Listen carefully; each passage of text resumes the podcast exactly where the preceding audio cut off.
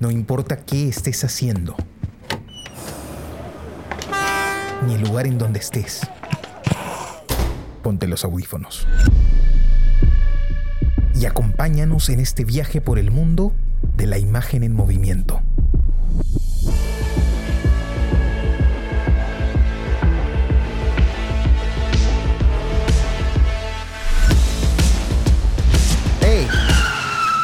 ¿Qué cine pasa? ¿Qué tal amigos? Bienvenidos a este nuevo episodio del podcast ¿Qué cine pasa? El podcast donde hablamos de películas que acabamos de ver. Nos gusta decir que están en caliente para nosotros. Los saludo a su amigo Carlos de la Torre Paredes. Me acompañan Johnny Alba. Hola muchachos, ¿cómo están? Y Jesús Alvarado. Hola Carlos, Jonathan, ¿cómo están? ¿Qué tal amigos? ¿Cómo les va? Hoy día vamos a hablar de una película interesante. Eh, que pues eh, yo recogí de las recomendaciones que da mi padre, eh, bueno, que me da mi padre, ¿no? Él es un, cinéfilo empedernido, pues está siempre en búsqueda de nuevo cine. Y eh, por ahí había encontrado esta película y me la había recomendado, ¿no? No había tenido oportunidad de verla, pero iba conociendo, pues, esta, esta pesquisa que hace, que hace mi viejo. Dije, ah, pues vamos a, a proponerla así a, a ojos cerrados, ¿no? En, el podcast. Y creo que, he dado en el clavo, ¿no? Este, bueno, mi padre ha dado en el clavo, ¿no? Eh, es una suerte tener, tener de todas maneras ese, apoyo siempre. Eh, esta es una película, bueno, ante todo se llama Le Fin de Fendue, eh, es del director francés Philippe Harel y es del año 1997. En español eh, se traduciría como La Mujer Prohibida. Eh, bueno, es una película que lo, comentábamos pues antes de empezar a grabar, Jesús me decía, todavía no vayas a decir esas palabras, las cosas, ¿no? Este, porque es una película muy, muy, muy, muy compleja, ¿no? Que, que, toca fibra, por así decirlo, de alguna manera, ¿no? Eh, nos enfrenta ante una circunstancia que parece común. Es, es, muy interesante y muy curioso porque da la impresión de que hay algo en el ser humano que es reiterativo y que no importa en qué cultura uno se encuentre, en qué circunstancia uno se encuentre, va a suceder de manera muy similar. Eh, recuerdo que, veía esta película con, con mi novia y estaba muy molesta ella con los personajes, no le caía muy mal. Y su comentario al final fue, yo he visto eso antes. Lo he visto, me yo he visto, así, así, así pasan las cosas, me decía, ¿no? Y es que la película está representada de una forma que, que se siente muy cercana, creo, ¿no? Porque todos hemos visto algo así, hemos escuchado de algo así, entonces... Eh, eh, es funcional y, como que de alguna manera no, nos, no sé cómo, cómo plantearlo, como que, como que nos acerca a un abismo, ¿no? En, algún momento esta película, ¿no? Nos hace pensar en algunas cosas. Es una película muy, muy provocadora.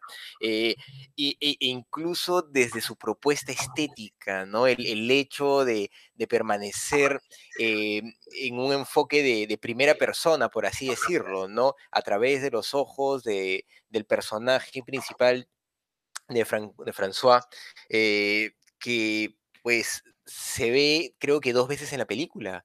Eh, y es en los momentos en el que él se ve a un espejo, ¿no?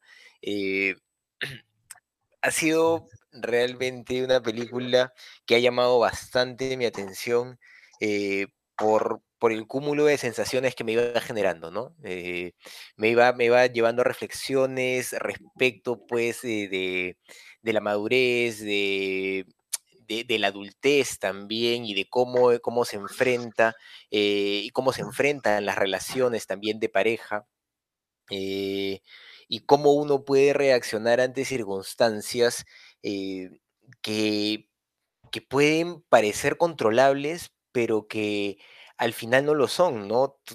Creo que eh, no sé, creo que incluso decirlo, de, de- de- decir eh, que lo hemos visto eh, es lejano, ¿no? Todos hemos pasado por algo así de alguna manera, ¿no? Tal vez no esa misma circunstancia, pero sí estas sensaciones que ha tenido este personaje, todos hemos caído en ese nivel de estupidez en el que él cae y, pues creo que en ese sentido la película... se complementa al estar contada desde, desde los ojos del personaje de forma permanente, ¿no? No- Nos, nos pone en sus zapatos de forma permanente, eh, los momentos que se narran están elegidos de forma muy, muy precisa para, para generar sensaciones y, sensaciones que parece que tuvieran que ver con, recuerdos, ¿no? Con recuerdos particulares de, esta experiencia. Eh, yo, yo, yo creo que, podría entender la película de esa manera, eh, como, como si fuera un gran recuerdo de, lo que este personaje vivió, ¿no? Que, que, que cierra con, con esa reflexión final eh, casi poética, eh, que es algo que él definitivamente ha estado pensando y repensando, o esa idea me dio, ¿no? Ha estado pensando y repensando y lo, lo, lo expresaba en esta carta, intentando ser lo más poético posible, eh, porque sigue teniendo eh, una esperanza, ¿no? Pero todo lo que nos narra son estos momentos clave, estos momentos precisos, ¿no? Que, que, que hilan en la relación, que construyen esta relación y es interesante también porque la película está construida a partir de solo dos personajes, ¿no? Solo dos personajes que se mueven, que están eh, haciendo, haciendo cosas, conversando permanentemente y, básicamente es ella frente a la cámara, ¿no? Es ella frente a la cámara hablando, escuchando eh, y pues eh, creo que ha, ha, valido la pena, ¿no? Y, y, como casi todas las películas, o todas las películas que hemos propuesto en este, en este podcast, eh, ha sido interesante poder, poder llegar a ella. Sí, mira, este, Carlos, es muy interesante esta, esta película. Yo no la había visto y mm, mi conclusión es positiva porque tiene muchas cosas de las que podemos este, de la que podemos conversar. Por ejemplo, algo que está manejado muy bien por el director es que es una película sostenida solo en dos personajes, ¿no? Dos personajes. Dos personajes se sostienen toda la película. Entonces, plantear eso a nivel de guion y a nivel de, de cámara no es fácil para nada, ¿no? No es fácil para nada. Eh, yo ya había visto películas planteadas de dos personajes antes. Eh, una muy conocida, Antes del atardecer, que creo que creo que Jesús también las conoces, ¿no? Este, son estas películas, espérate que no recuerdo bien el director, pero con Ethan Hawke, Atardecer. Sí, son esas películas con Ethan Hawke donde el director es Richard Linklater, que son muy conocidas. Es una trilogía de películas donde todas las películas están, están este, contadas a través de solo dos personajes. Pero el que creo que el que comenzó con esta, esta um, propuesta fue Igman, Igman Berman, con escenas de una escenas de un matrimonio, escenas de una vida conyugal, creo que se llama la película. Berman hizo una película alucinante sobre, sobre relaciones, planteada solo con la pareja nada más con Berman es muy agresivo, porque yo recuerdo que vi esta película y recién, cuando ya la película estaba por terminar, fui consciente de que toda la película solamente habían estado, solamente habían eh, sido actuadas por dos personajes, porque Berman usa muchos recursos para darte la impresión de que hay todo un universo alrededor, ¿no? Aparecía la mujer siempre hablando con su madre y contándole sus, sus, sus problemas, te da un... Berman usa un montón de recursos mediante la semiótica y mediante artificios para darte la, la sensación de que hay todo un universo al, lado y te hace sentir incluso que han habido más personajes durante la durante la película porque siempre estaban hablando de sus padres o, siempre hablando de algunos amigos o qué sé yo. Eh, en cambio en esta película este ese recurso lo usan a veces con genialidad y a veces eh, sufre un poco, o sea, no, no, no, no, tiene la misma luz que había visto antes. Sin embargo, la película es, tiene una, una frescura genial, o sea, plantear eh, esta situación desde una, un primer plano, una, una subjetiva del, del, del hombre en este caso, ¿no? Eso me pareció alucinante. Eso me, me sacó la cabeza y me hizo solo querer saber más y querer saber más y querer saber más de lo que estaba pasando. Me parece que los primeros 20 minutos son geniales. Me parece que el resto de la película sigue, sigue siendo buena, pero no se sostiene tan bien como lo sostuvo en los primeros 20 minutos. Está muy bien planteada. Y hay mucho que decir también sobre el montaje. Eh, creo que Jesús también podría darnos una mirada sobre eso. El montaje tiene eh, mucha semiótica, mucha coquetea mucho con la ciudad también de alguna forma. Es lo que, lo que podría decir hasta ahora, ¿no? Ay, y la actriz, preciosa. Da bastante, bastante correcta en ese papel, ¿no? Eh, después investigando un poco, había visto que esta chica cuando actuó en el papel tenía 26 años, ¿no? Este, no sé si, no recuerdo el nombre, no sé si me ayudan alguno de ustedes con el, el nombre de la actriz. Parece que es una actriz conocida. Isabel Carrier. Sí, sí, sí. Carrier. Isabel Carrier. no sé cómo se pronunciará en francés, pero sí. Eh, un sol de mayo. Bueno, uh, a ver, voy yo. Este, la mujer prohibida. El, la semana pasada, cuando Carlos la propuso, este, eh, yo inmediatamente reaccioné porque era una película que yo quería ver desde hace mucho tiempo, ¿no? Y que venía buscando. Cada cierto tiempo la buscaba para, este, para ver si es que eh, me tocaba la suerte en ese momento de, ver esta película, ¿no? De, verla, definitivamente, ¿no? Había visto una secuencia concreta, ¿no? Que es la secuencia en la que eh, él le propone a ella eh, verla desnuda, ¿no? Irse a un, hotel, irse a algún, lugar para verla desnuda. Solamente esa secuencia había visto, ¿no? en el bar, el rostro de ella, eh, y, claro, el planteamiento es enigmático, ¿no?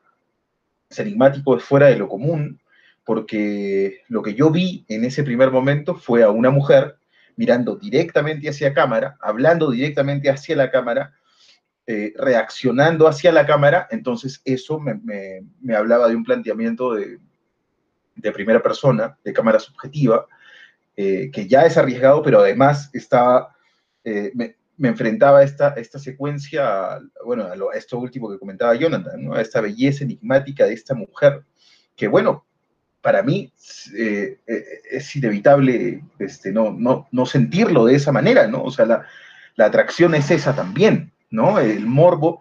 La película tiene mucho de, de voyeurismo, este, eh, y tiene mucho también de juego de rol, ¿no?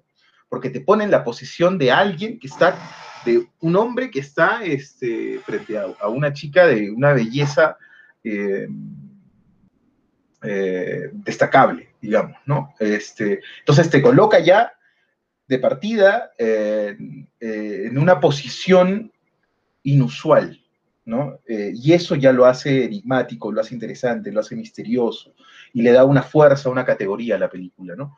Solo ver esa secuencia a mí me empujó a buscar esta película durante, durante varios años sin éxito y, afortunadamente pues el papá de Carlos agradecele de mi parte también.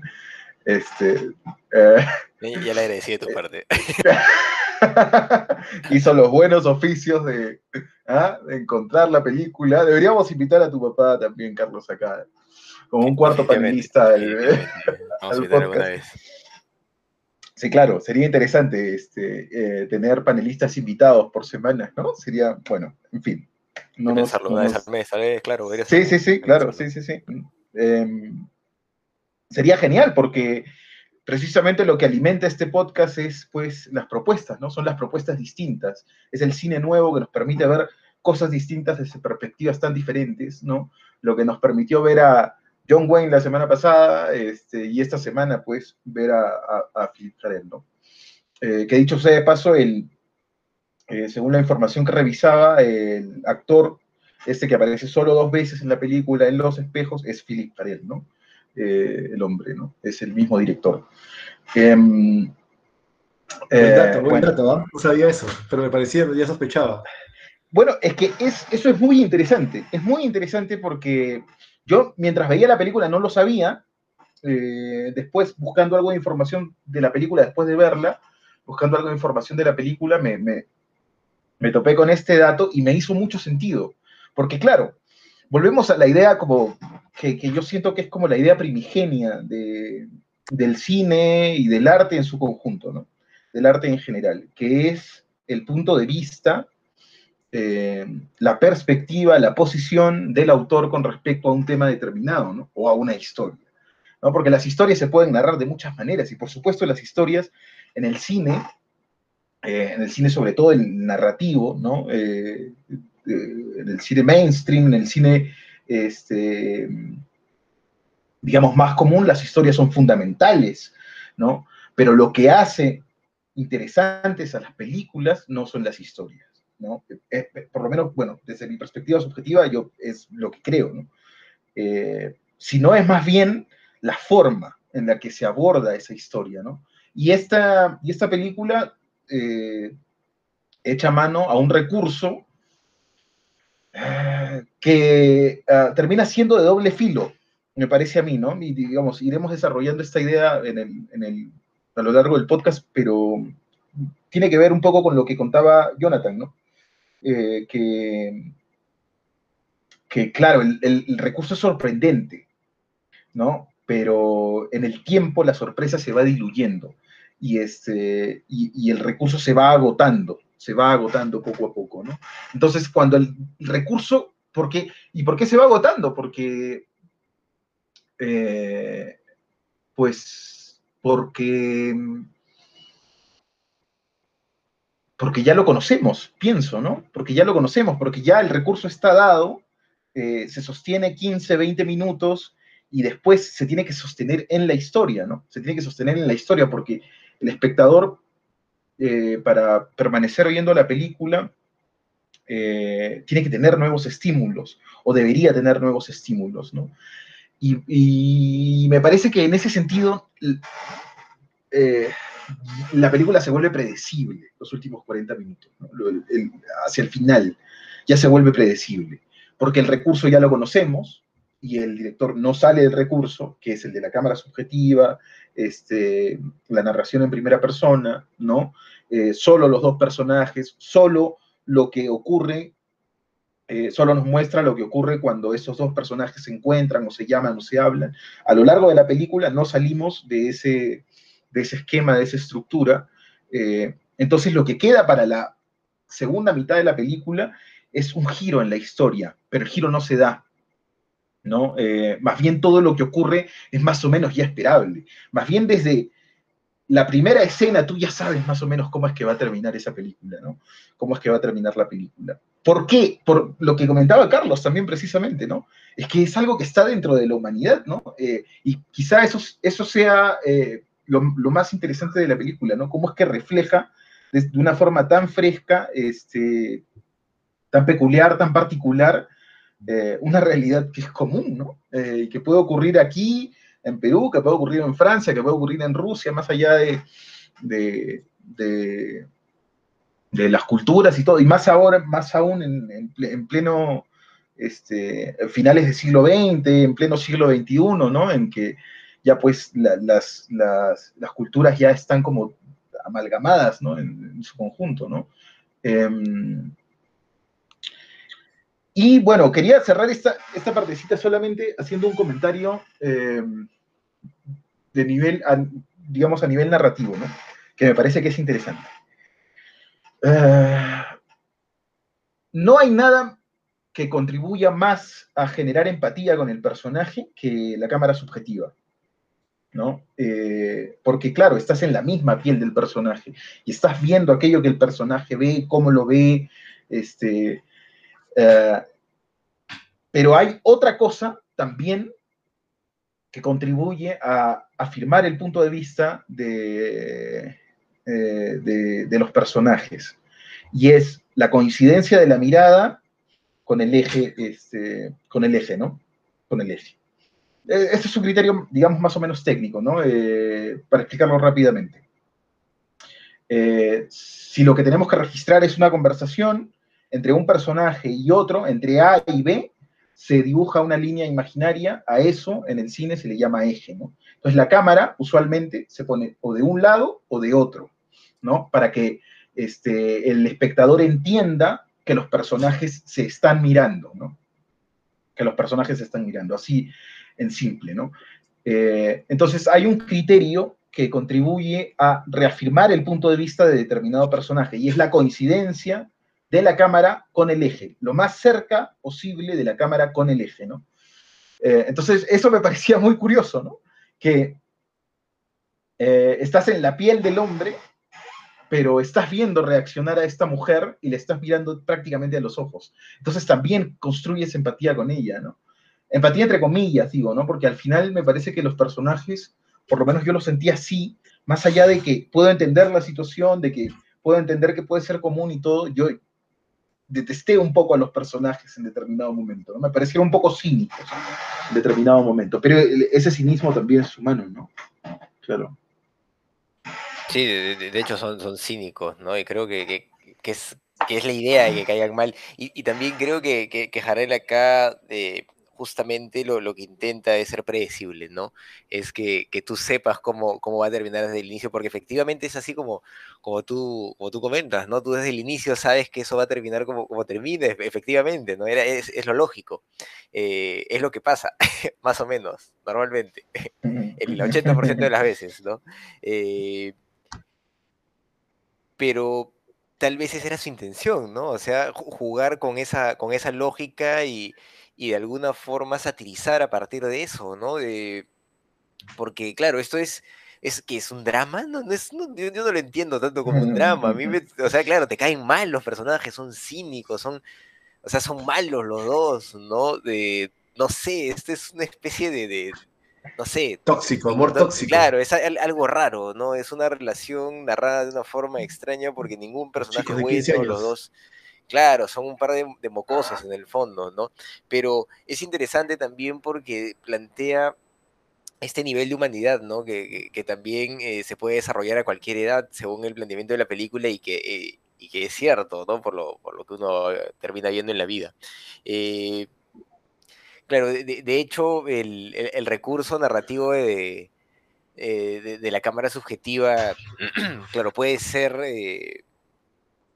cansado, no, no sé si cansado, ¿no? Pero sí mm. reiterativo, ¿no? No sé si, pero sí reiterativo eh, a lo largo de la película. Digamos que, o sea, digamos solo, permíteme la interrupción, Carlos, solo para puntualizar, digamos que eh, el artificio, o, mejor dicho, el recurso, como que se vuelve artificial, ¿no? Como que te dice, estoy aquí, permanentemente, estoy aquí, estoy aquí.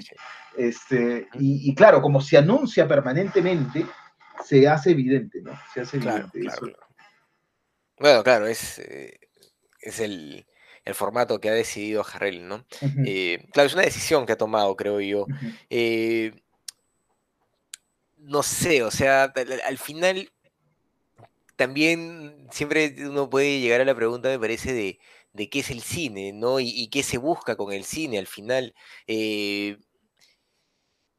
tal vez, pues, no, no quería, no sé, tal vez su intención era otra, no era generar sensaciones específicas y creo que de alguna forma pues lo logra, ¿no? Porque todos hemos detestado a los personajes eh, y era interesante eh, la reacción de, de, mi novia, ¿no? Frente a o mi señora ya hoy en día, eh, frente a la película, ¿no? Porque ella se, identificaba mucho con la situación y decía, este es así, este es así, que no sé qué cosa, o sea, y era verdad, o sea, lo que, lo, que ella construía yo también lo terminaba pensando.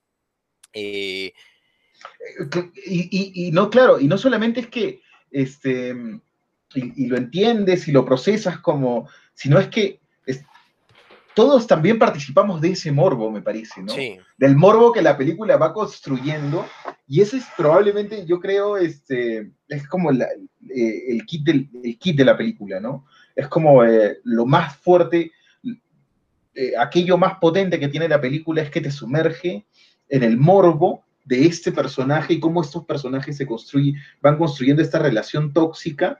Eh, pero claro, eh, lo, lo, estás viviendo, ¿no? A través de la perspectiva de él. y, y, es como vivirlo sin riesgo, ¿no? Y eso es interesante. De alguna manera, sí. O sea, ha sido divertido, ¿no? Definitivamente. Creo que depende desde qué óptica se vea la película, esas sensaciones que te genera eh, pueden ser más chocantes o, más eh, satíricas, ¿no? Eh, pero de todas maneras la película te genera algo, ¿no? Te genera una, reacción. Y, en ese sentido creo que, que, es a donde ha querido ir Jarel de alguna forma, ¿no? La película tiene mucha música, me parece, ¿no? No recuerdo bien la música. No, me no, no, tiene, mucha música. No tiene. Es diegética la que hay. ¿Ah? Es diegética. La que hay es diegética. La película.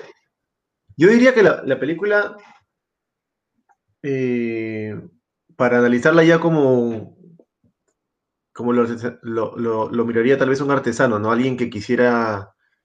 Porque eso. Eh, hay varias cosas interesantes aquí. Eh, las, todas las em, ¿Cómo se llamaba esto? Los planos, los planos subjetivos se llama esto, ¿no? Por ejemplo, los planos detalles. ¿Te acuerdas de eso, Jesús? Cuando, este, las manos. Claro, todo eh, eso es subjetivo, ¿no? Eh, Le agarra la mano. Yo, te voy a, hablar de algo que, yo creo que funciona muy bien en la película. y para después eh, tratar de ver en qué puntos la película no funciona. Porque yo también. Y en qué, en qué puntos. yo creo que esta película era un diamante que pudo haber sido porque yo he visto la comparación con la de Berman, la eh, escena de una, de una vida conyugal, y en Berman pareciera que está tallada con una precisión, o sea, odias a los personajes en algún momento también, pero también los acompañas y eres cómplice en otro momento. Em, por ejemplo, lo que yo, las escenas que funcionan, muchas veces son, creo que son las que están en el restaurante, por ejemplo. El, pero hablando ya de la cámara, eh, particularmente, ¿no? Para poder más o menos entender cuál es el lenguaje audiovisual que ha usado este, para esta película, ¿cómo se llama? Jerel, ¿no? Philip Jerel. Pero también tenés bien malo para comparar a Jarel con Berman, pues.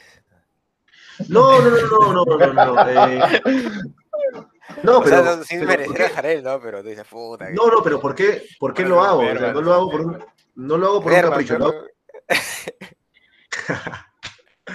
no, no lo hago por un capricho, lo hago porque, porque me parece muy familiar. El, yo no creo que Jerel no haya, no haya visto esa película de Berman cuando ha pensado en esa película, porque la otra era la relación tóxica y, la, y toda la película está planteada, sostenida por los dos personajes. Es una, es, es una premisa muy, muy parecida, entonces eh, es, es lo, primero que se me viene a la mente. Igual comparar a alguien con Berman siempre va a ser un poco...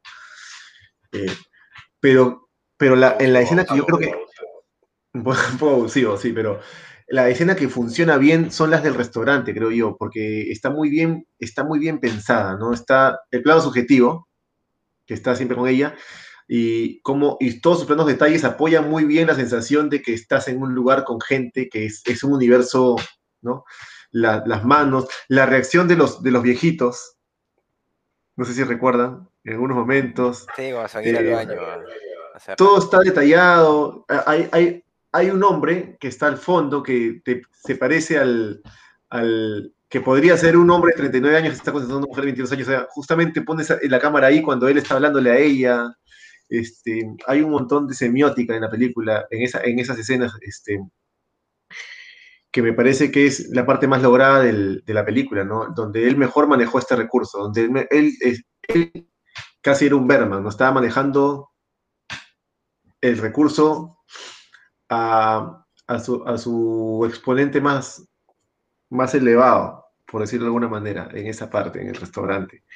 Este, porque los planos subjetivos sostenían bastante los planos detalles tenían bastante plano subjetivo. El plano detalle me refiero es, para, para, para ser un poco más claro, un plano detalle es, por ejemplo, cuando tú estás en, en una escena y no, eh, enfocas de repente una billetera para, para, dar una señal de que algo que va a pasar, ¿no? De repente tú estás conversando con tu amigo y, y, en, vez de, en vez de que la cámara se quede contigo en la conversación, la cámara de pronto enfoca la billetera y de repente en la siguiente escena pasa un ladrón y te roba la billetera. Entonces ese plano detalle ha funcionado como para darte un mensaje visual de algo que va a pasar.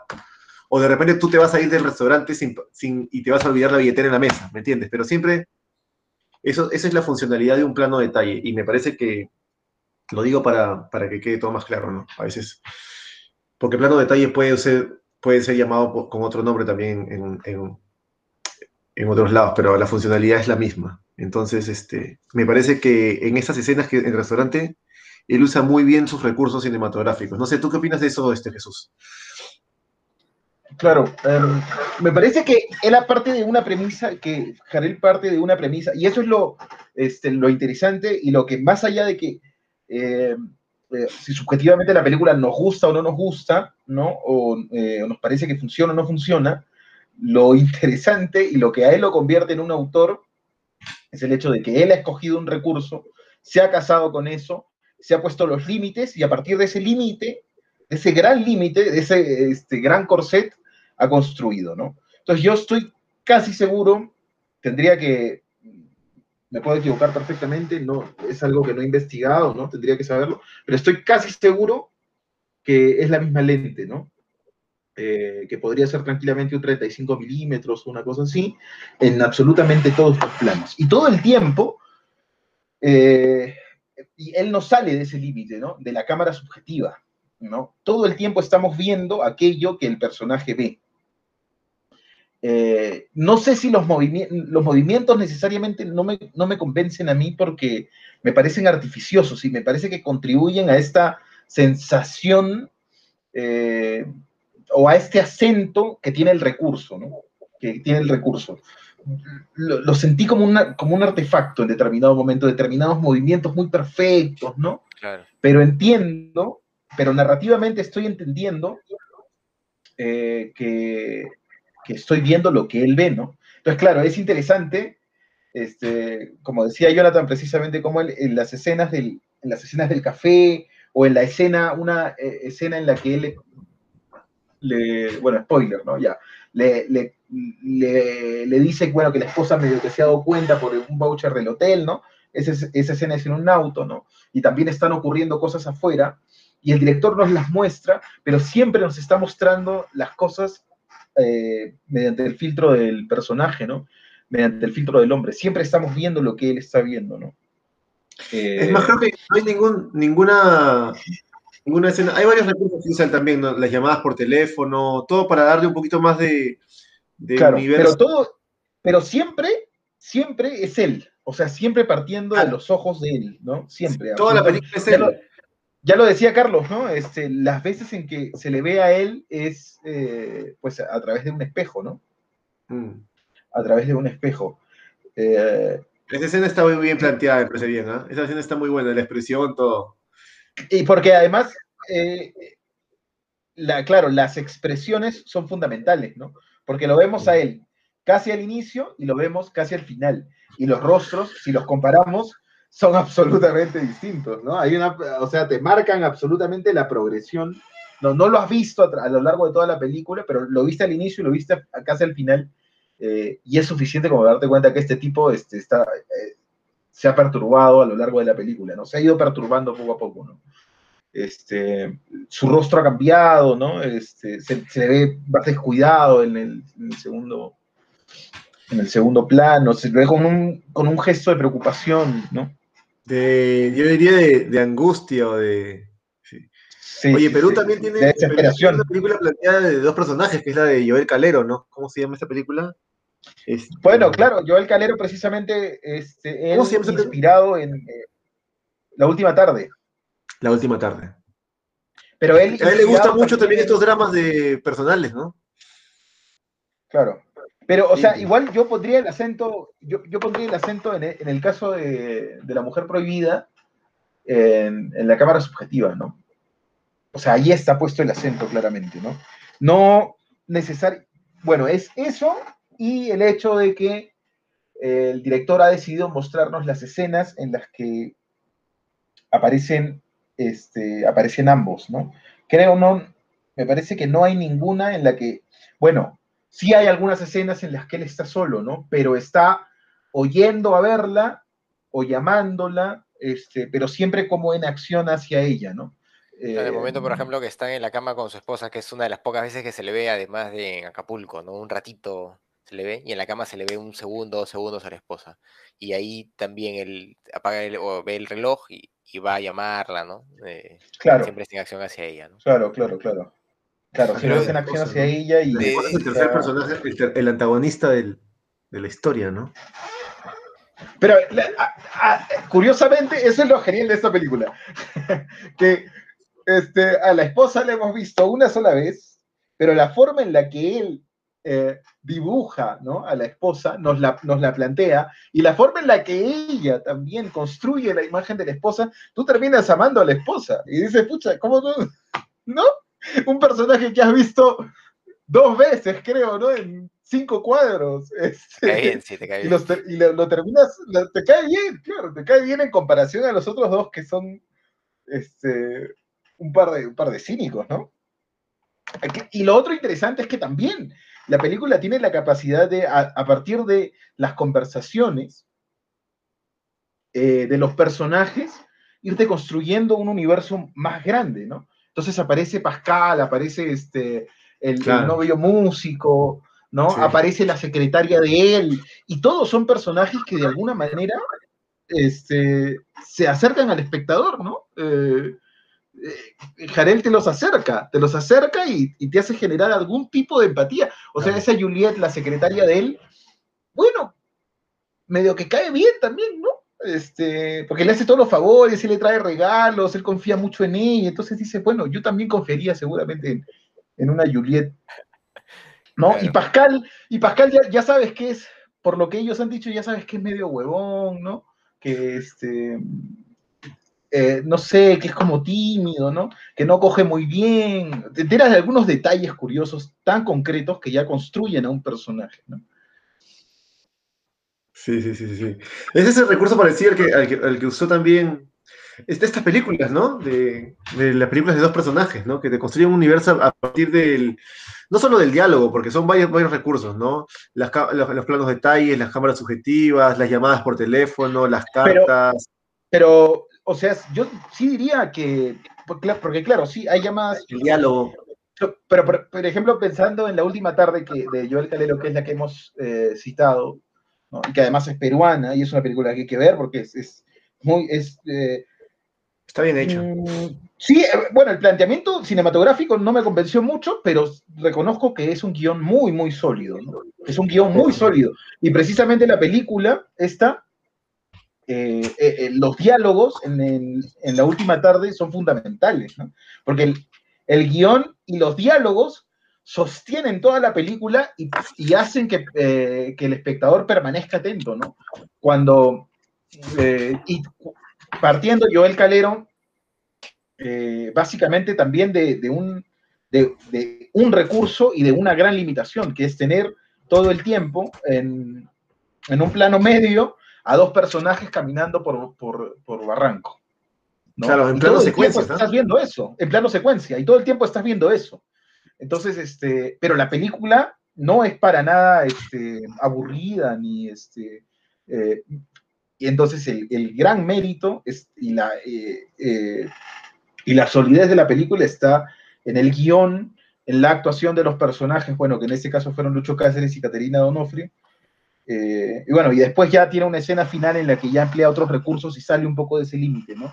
Pero, este, pero claro, la comparación es válida porque Philip Jarel también se pone, se encorseta, ¿no? Dice, este es mi recurso, con esto me caso, de aquí no salgo, eh, y bueno, saldrá bien o mal, pero, este, pero el hecho de tomar una decisión tan clave como esa, ya es, hace esta, claro, y ya hace esta una, una película particular, interesante, De una autor. película que no haría nadie más. Ya el, si- el siguiente que haga una película parecida, ya se eh, hará- eh, te- siempre habrá una referencia a Philip Jarel, ¿no?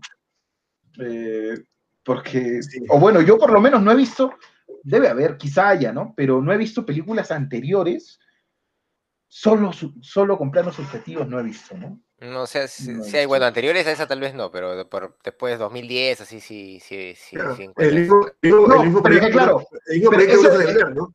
No, pero eso es, claro, eso es otra cosa ya. Eso es otra cosa, pensaría.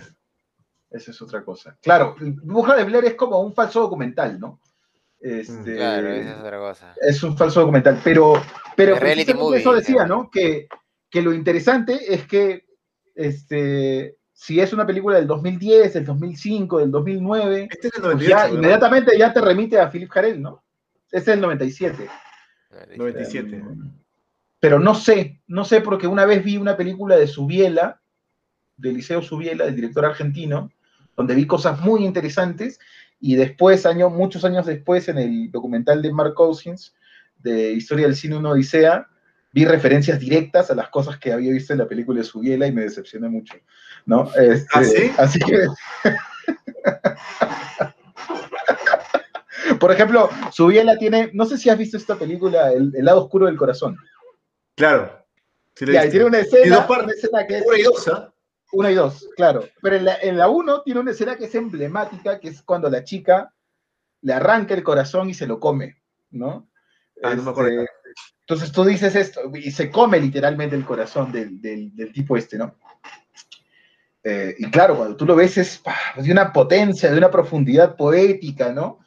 Este, es brutal, pues, ¿no? Enfrentarte a eso, pero como digo, más adelante, años después, vi el documental de Mark Cousins y, en- y hay una película de cine mudo cuyo nombre no recuerdo ahora mismo, Ah, en la que sí, sí, sí. la mujer le, co- Sí. le coge el corazón y se lo come. El recurso es el mismo, eso, eso no, no sé, yo ya creo que ha pasado, ya roza el límite entre referencia y plagio, ¿no?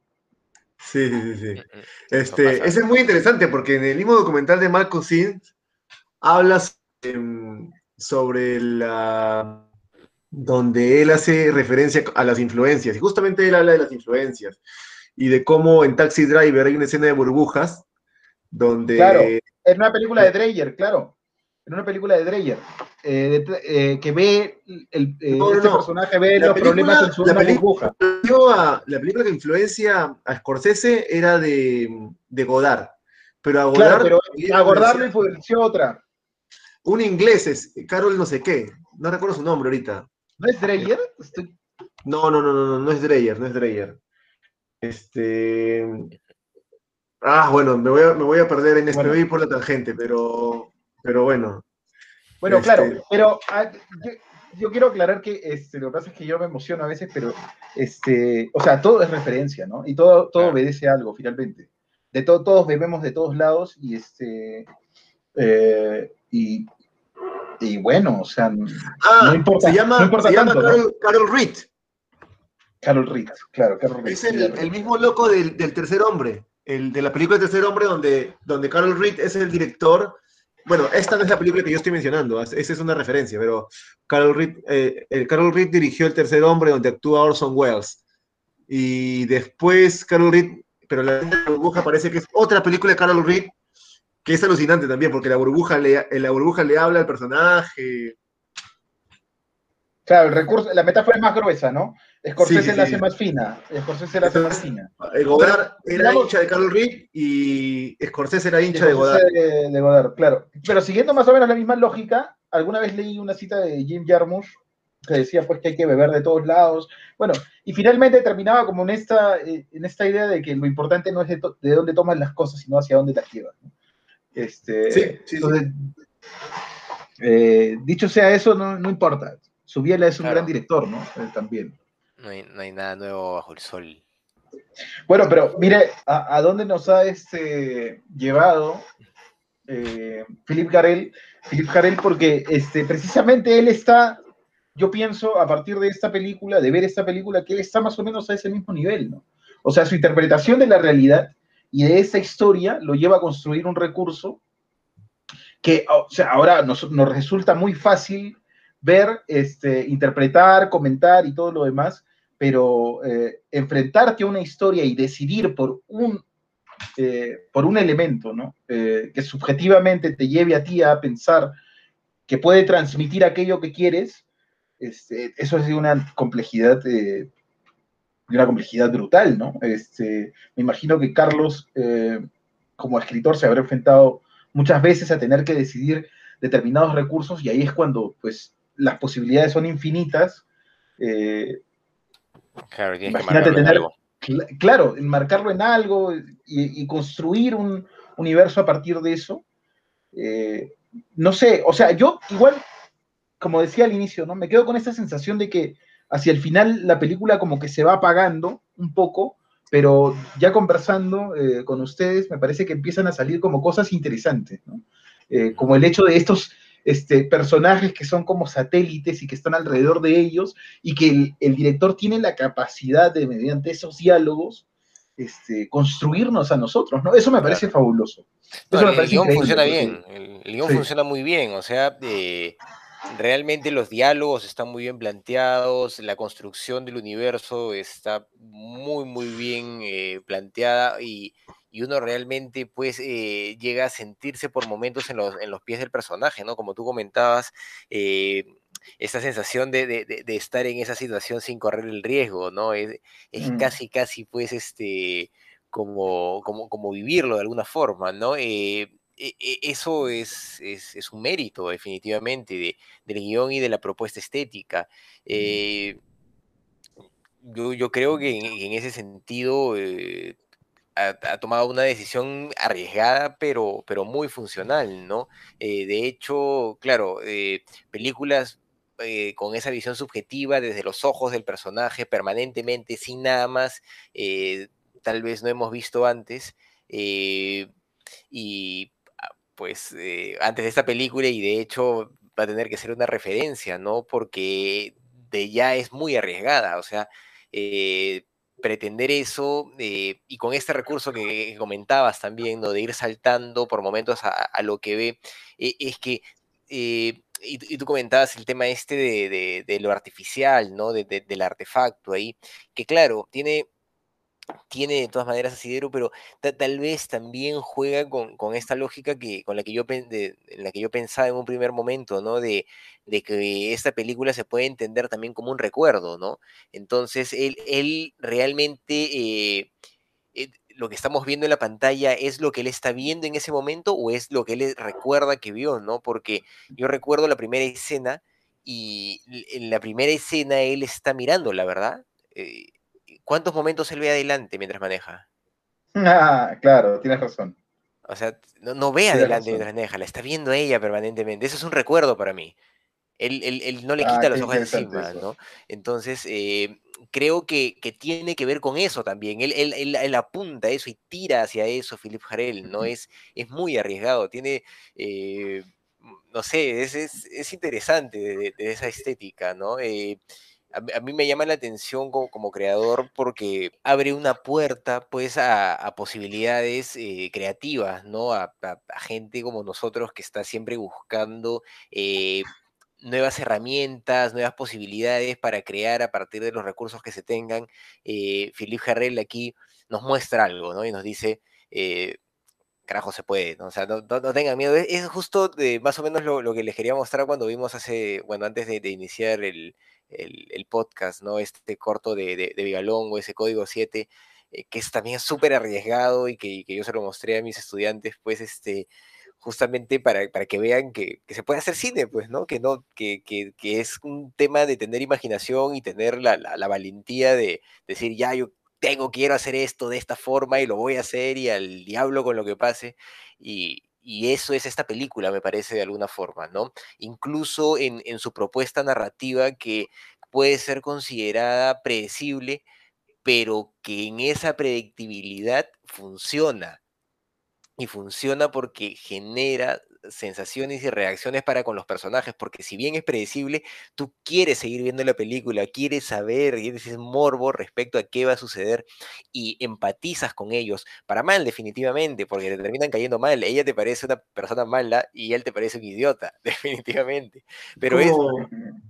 Es como más la forma que el fondo, como la, como la que vimos también de Vaqueros, que sabíamos que iba, que iba, a morir Liberty Balance, pero era más la forma que el fondo, ¿no? El, Claro.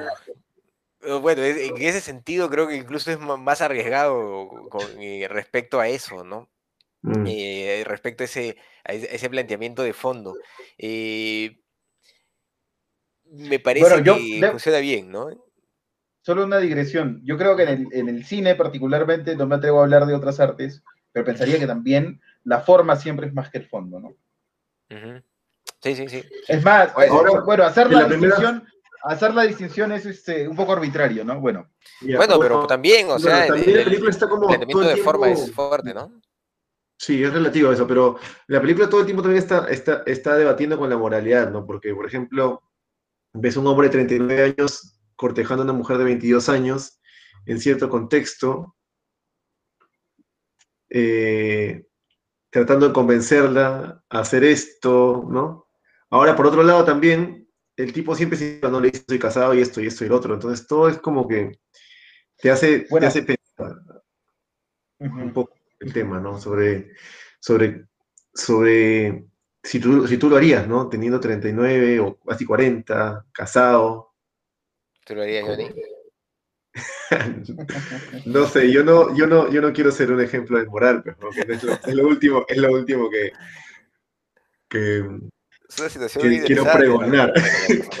Pero, pero me refiero que es, es muy, es, es- te pone en una posición, eh, y a- aparte cuando empieza la película, a ella la ves más niña, ¿no? Y después ya, bueno, la, la ves con, ahí el electro juega mucho con, yo imagino que con los lentes y también con, la, con el vestuario y otros, otros factores. Entonces, pero te pone, te pone en una posición incómoda como espectador todo el tiempo, ¿no? Siento, haciéndose esto y esto y esto, ¿no? Cuando ella se arrepiente y se le ve su dulzura de qué estoy haciendo y no quiere, y él le dice, pero ya hice esto, esto, esto, y la, hay un poco de manipulación ahí de alguien que evidentemente tiene más experiencia, ¿no? El- yo quería comentar un par de cosas. Primero, con respecto eh, a, a esto que comentaba Carlos eh, y a esta idea, a esta teoría que tiene él de que la película se podría interpretar en determinados momentos como un recuerdo de él con respecto, y bueno, y que termina, este, me termina convenciendo, Carlos, porque, porque al final pues argumenta con esto que de la primera escena, ¿no? De que el tipo no mira hacia adelante. Eh, y eso me hizo pensar en que hay algo en esa escena particular y en un par más en adelante que, mm, oh, que me parecía como mm, impostado, ¿no? Este, desde la perspectiva del guion. Y era que la reacción de ella este, mm, se me hacía inverosímil, ¿no? Se me hacía muy fácil, sobre todo en la primera escena, ¿no? Pero claro, si lo interpretamos a partir de, eh, pensando, ¿no? Eh, tomando este, esta idea, la idea de que puede ser un recuerdo que se construye, que construye él, eh, pues es perfectamente, es perfectamente entendible, ¿no? Es perfectamente entendible. Y, y lo otro que quería comentar era que los diálogos, es interesante, en esto la película es muy clásica y puede, este, eh, y puede servir mucho, por ejemplo, es, bueno, no sé si te- se- quizá tus estudiantes, Carlos, no estén en edad de ver una película como esta, pero, em, pero lo que quiero decir es que desde la perspectiva de la construcción de los diálogos, este, es muy academicista, me parece, ¿ah? que está construido, los diálogos están construidos a partir de golpes de efecto, ¿no? De acción, reacción, acción, reacción. Es como, El manual de a- a- sí, sí, a lo manual de Maquis, a lo, a lo manual de técnica actoral, ¿no? Este, eh, un personaje, claramente, pues aquí, están aquí está definido claramente lo que el personaje quiere, ¿no? Y en cada escena el personaje tiene concretamente objetivos concretos, ¿no? En cada escena, eh, y va empleando recursos para conseguir esos objetivos, ¿no? Plantea algo, eh, su contraparte le dice que eh, reacciona de alguna u otra manera, entonces él plante- replantea de otra manera, ¿no? Se puede leer, se puede construir todo un subtexto y, y se pueden construir los golpes de efecto, este, positivos y negativos, este, eh, con, con los diálogos de esta película, ¿no? Perfectamente. Casi, eh, bueno, Maki usa el, el ejemplo clásico de Casablanca, ¿no? Y te demuestra cómo Casablanca está como casi matemáticamente construida, ¿no? Los diálogos. Oye, Me Casablanca, qué parece buena que- propuesta sería. ¿ah? Sí, sí, sí. Y me parece que en esta película los diálogos también están construidos así, ¿no? Sí. Y que eso hace que la película sea sostenible en el tiempo, ¿no? Todo el tiempo estamos, estamos como en esta lucha y en esta tensión permanente de estos dos personajes que, y, y bueno, dicha sea de paso también, eh, que, que obviamente, eh, bueno, es obvio y por obvio eh, se nos puede pasar, pero hay que decirlo que la actuación de ella es muy sólida, ¿no? Porque todo el tiempo le estamos viendo prácticamente solo a ella. Sí, ¿no? sí, ella sostiene la película. ahora sostiene que la película. Claro, sí, sí, sí. Es verdad, Sí, es claro. verdad. Es una, es una gran actriz, ¿no? Te pon- y tiene esa inocencia la que te, la que te causa un, un poco de ojo, pobre, o por momentos es perversa también. Claro. Y sí, sí, es muy, es muy, muy versátil su, su- y, y- y verosímil su interpretación en la película, ¿no? para sostener todo el, toda la película ella sola, ¿no? Sí, sí. Claro, es que tiene que ver con, con el guion también, ¿no? La, actriz funciona muy bien, pero el, el guion, como, como bien comenta Jesús, está, está amarrado, ¿no? Es, es- sigue una fórmula, mantiene técnica, entonces, eh, de, cierta manera te, te ayuda a avanzar y a, y a representar claramente a los personajes a partir de, de sus deseos y necesidades, ¿no? Que tal vez es la forma más, más concreta de representar a un personaje, ¿no? Eh, es a través justamente de, de- de qué quiere y por qué lo quiere, ¿no? Eh, no, no, no hay, no hay otra. Eh, y eso creo que queda claro en, en cada escena, ¿no? Y pues e- es, es un mérito de- también de la película poder eh, funcionar de esa forma sin, sin que se sienta robótico, ¿no? Porque no, no, no, no se siente robótico, sino que más bien es, es un impulso para, para la película. Además, eh, se genera cierta eh, empatía con los personajes. No solo, o sea, de hecho, el recurso de la segunda, de la primera persona tiene que ver con eso, con esta, esta visión subjetiva, tiene que ver eh, con, con el hecho de generar empatía, pero también el tema de las reacciones. O sea, eh, mencionaba Johnny, si uno, uno lo piensa, ¿no? Se enfrenta a este tema moral, si uno lo haría. Pero Johnny, yo te pregunto, yo te- pregunto, muchachos, ya más allá de si lo harían o no lo harían, Ujú. si lo hicieran, ¿no lo harían así? No sé, yo creo que no.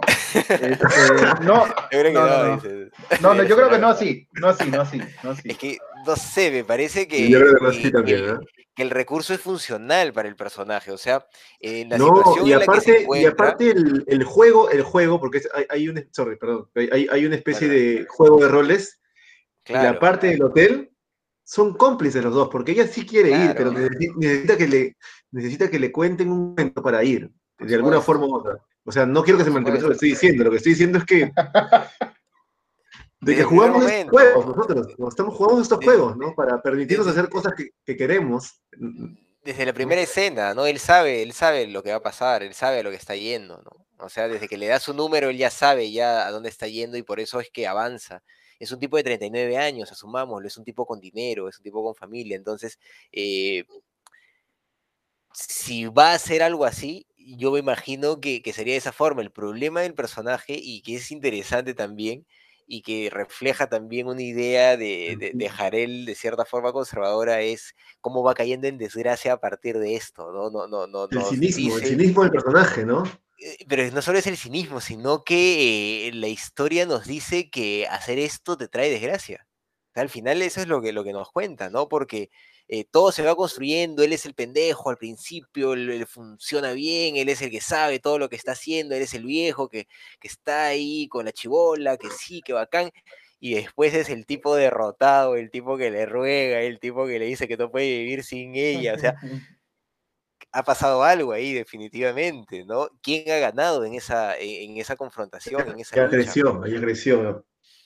Es que tal vez no es que haya crecido, sino que el personaje eh, es un personaje, eh, o sea, más que, más que un personaje que, que- que- que- que es capaz de caer en eso, un personaje infantil de cierta forma, creo que, yo sí creo que cualquiera podría vivir esa situación, o sea, eh, el La relación me parecía que era eh, una relación infantil, así para mí. ¿ah? de cierta forma, pero e- el, el estar enamorado de forma estúpida eh, sucede, no sé, o sea, no sé, a cierta edad tal vez, yo creo que eh, Sí, ya, ya no me va a pasar, no nos va a pasar esas cosas, Sí, A los 20 años, pero claro, él yo- tiene un amor como el de los 20 años, claro. Sí. Pero yo casi, casi he sentido eh, a lo largo de la película que él lo necesitaba, claro, ¿no? Que era una Sí, necesidad.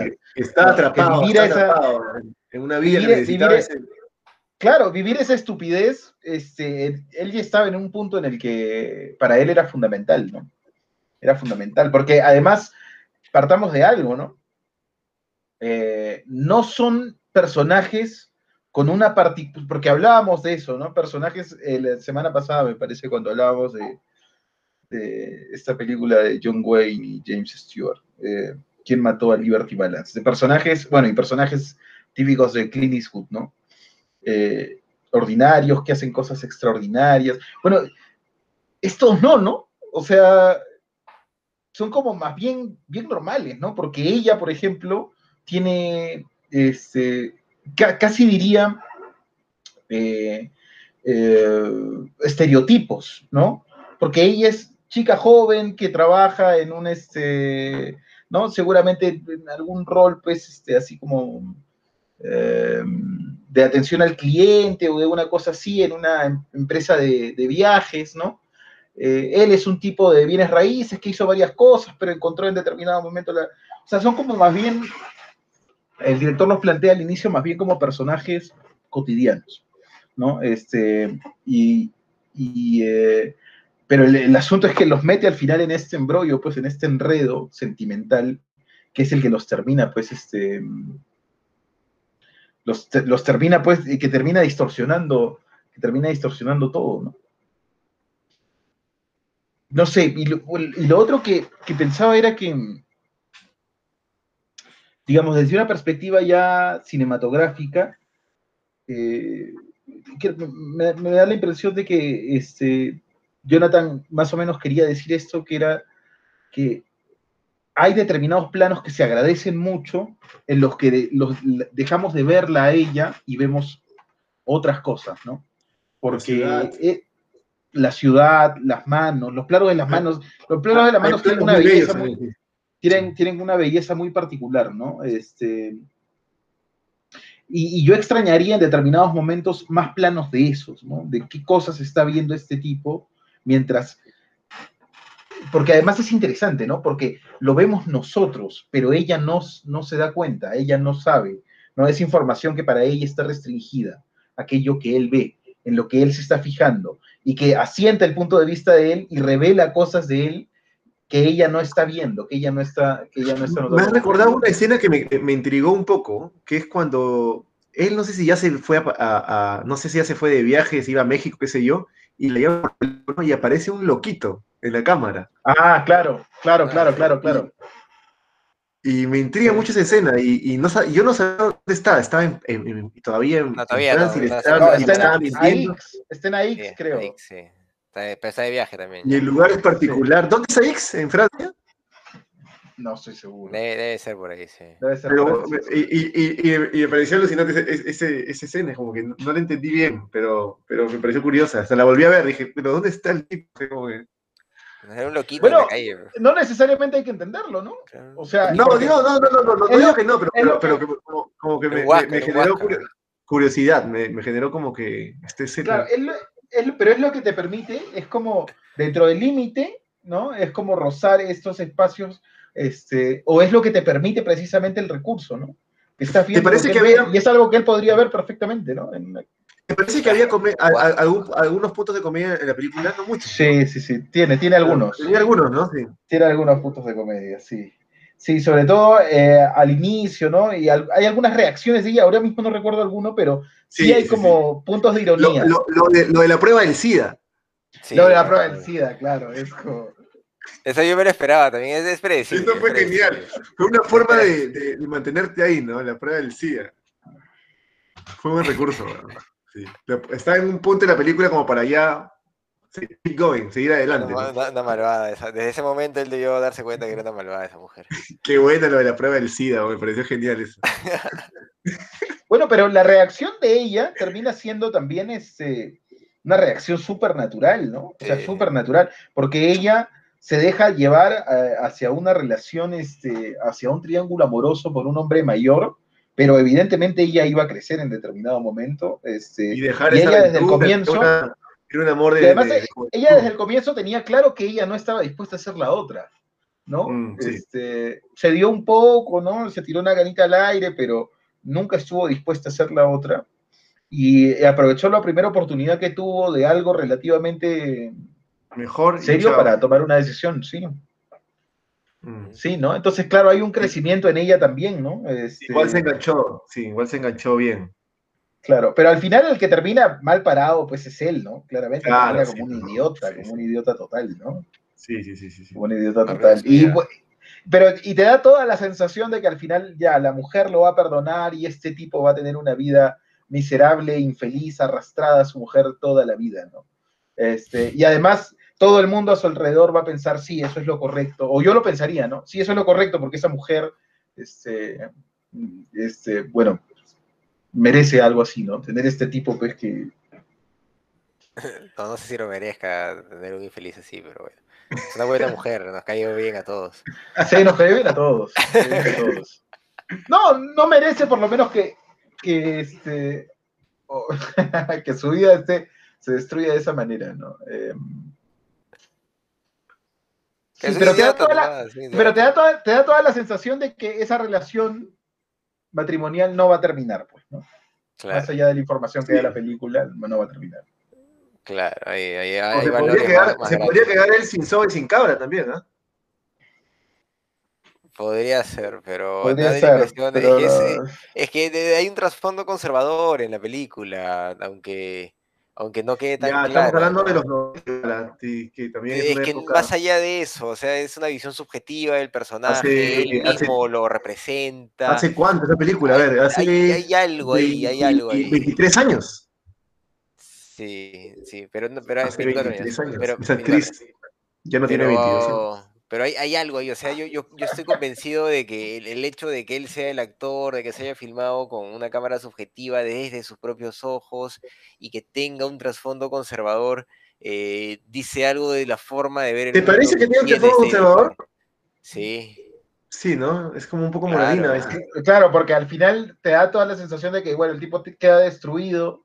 y hay una Y es lo que moralina. dice ¿no? Carlos, ¿no? Claro, la conclusión es, te metes en esto y fracasas, ¿no? claro. Sí, puede ser, sí. Te deja una lección la película.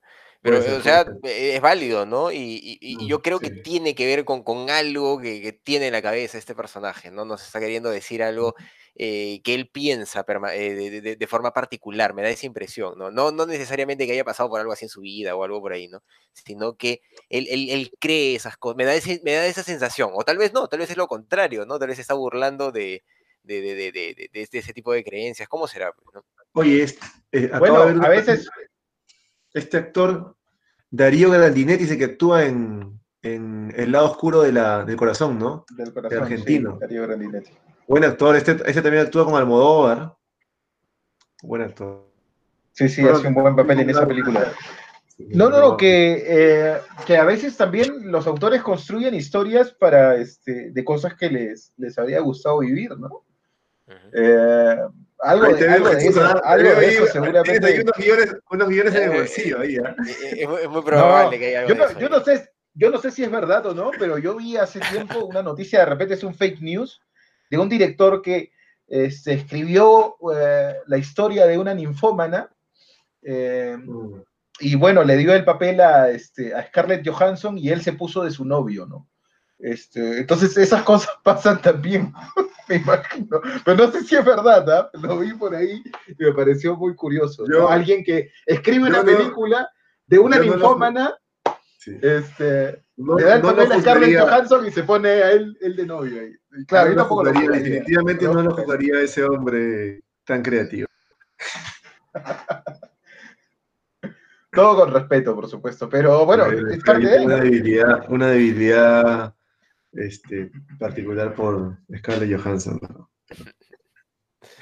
Buena actriz, buena actriz, buena actriz. ¿Quién no? ¿Quién no? Sí, claro. Esta película gran ha, actriz. ha- ha- ha meritado una, una discusión larga, definitivamente.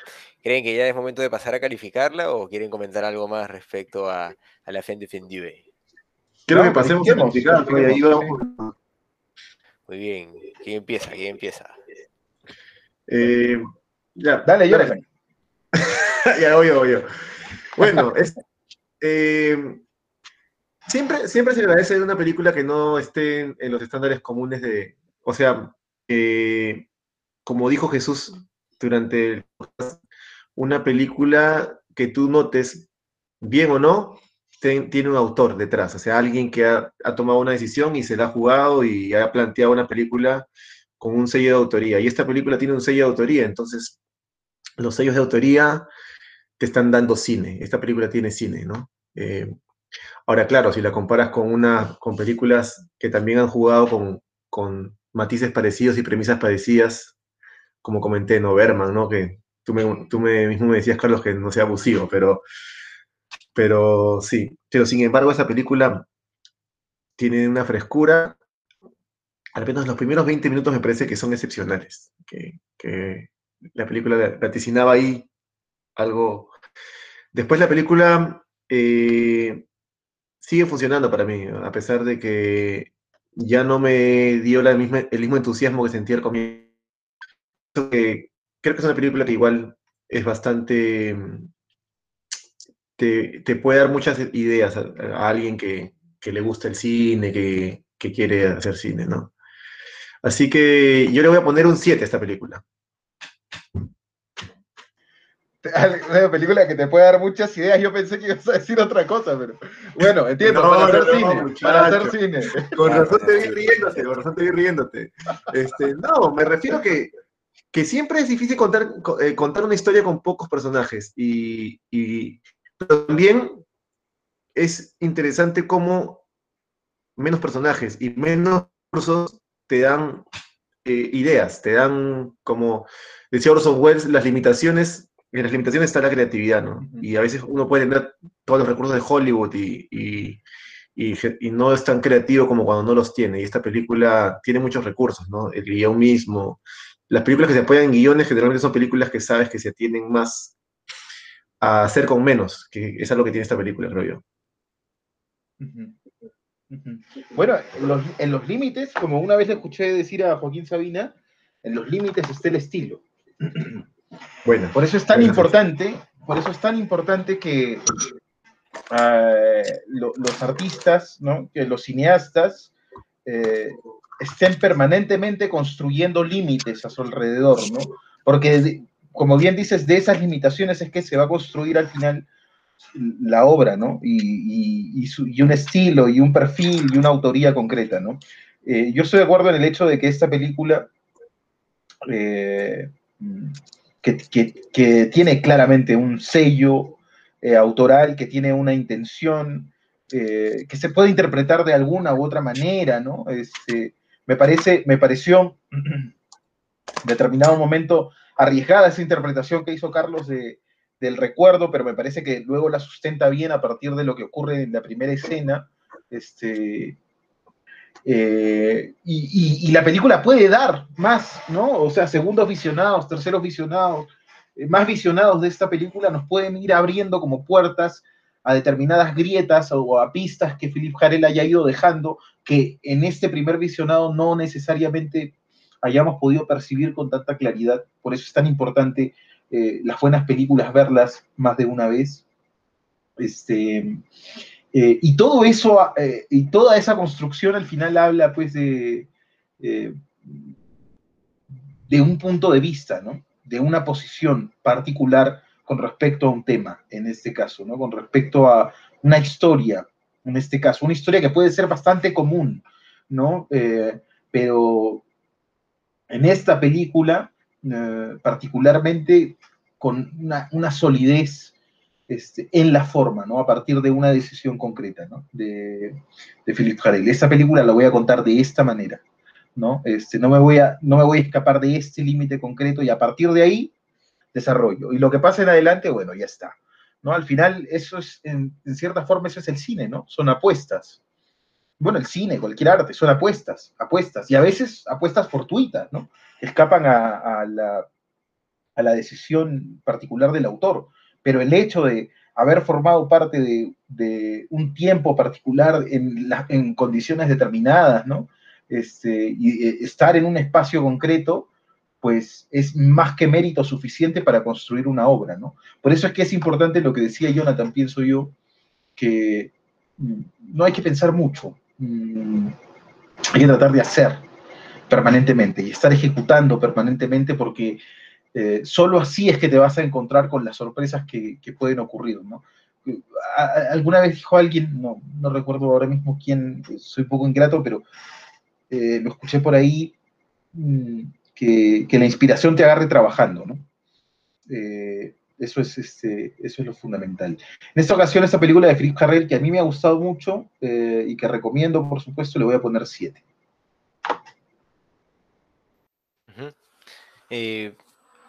Sí, pues es una película que, también me ha llamado bastante la atención. Eh, ve ha generado sentimientos encontrados permanentemente, más que nada respecto a los personajes, ¿no? Este, eh, este desprecio que, llegas a sentir por ellos y, más bien empatía con, estos satélites que los rodean, es, es interesante, ¿no? Cómo, cómo está construido eh, la propuesta estética me llamó mucho la atención, si bien puede ser un recurso que, se hace predecible a lo largo de la película debido a que es la, decisión estética que, la sostiene, eh, me parece,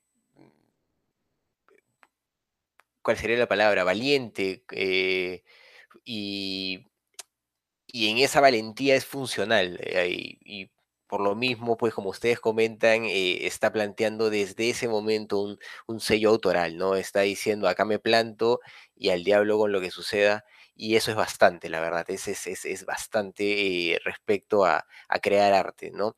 Eh, mm, a mí es una película que, me ha llamado mucho la atención, principalmente por eso, por, por la forma, y, a mí tal vez siempre por el lado creativo la, forma me ha llamado poderosamente la atención, incluso eh, respecto a, mis trabajos eh, en literatura, eh, yo siempre estoy pensando básicamente en la forma, en cómo va a ser presentado el, proyecto. Y creo que aquí Jarel más o menos hizo eso, ¿no? tuvo eso claro desde un primer momento y avanzó hacia, hacia ese objetivo. Y pues eso, la verdad, eh, creo que es uno de los mayores méritos de la película, ¿no? Además de este guion que es tan funcional con diálogos que hacen avanzar la película y la hacen tan, tan dinámica. Eh, además, creo que es importante considerar también eh, el nivel de, empatía que se genera a partir de, de la óptica de los personajes, ¿no? Jarel tenía eso muy claro y genera situaciones que son, si bien predecibles, eh, se esperan con morbo, eso es lo más interesante, ¿no? Es predecible, pero quieres verlo.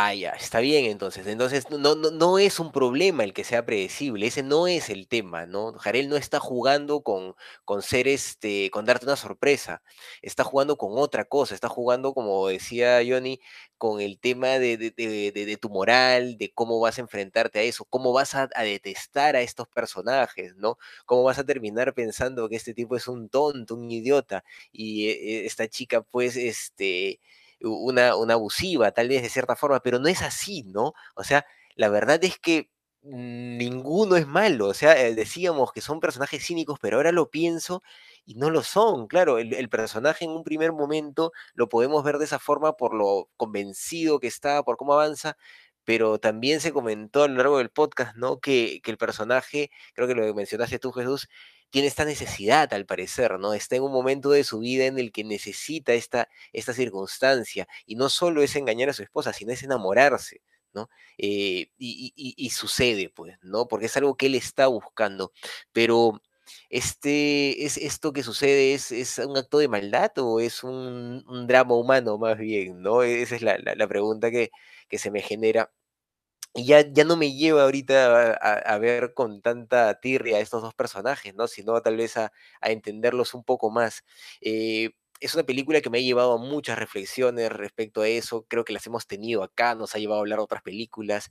Eh, y sobre todo por, cómo está planteada, pues, ¿no? Por su forma, me da ideas, ¿no? Me da ideas de, cómo construir, de cómo abordar trabajos creativos y eso me parece súper, súper valioso.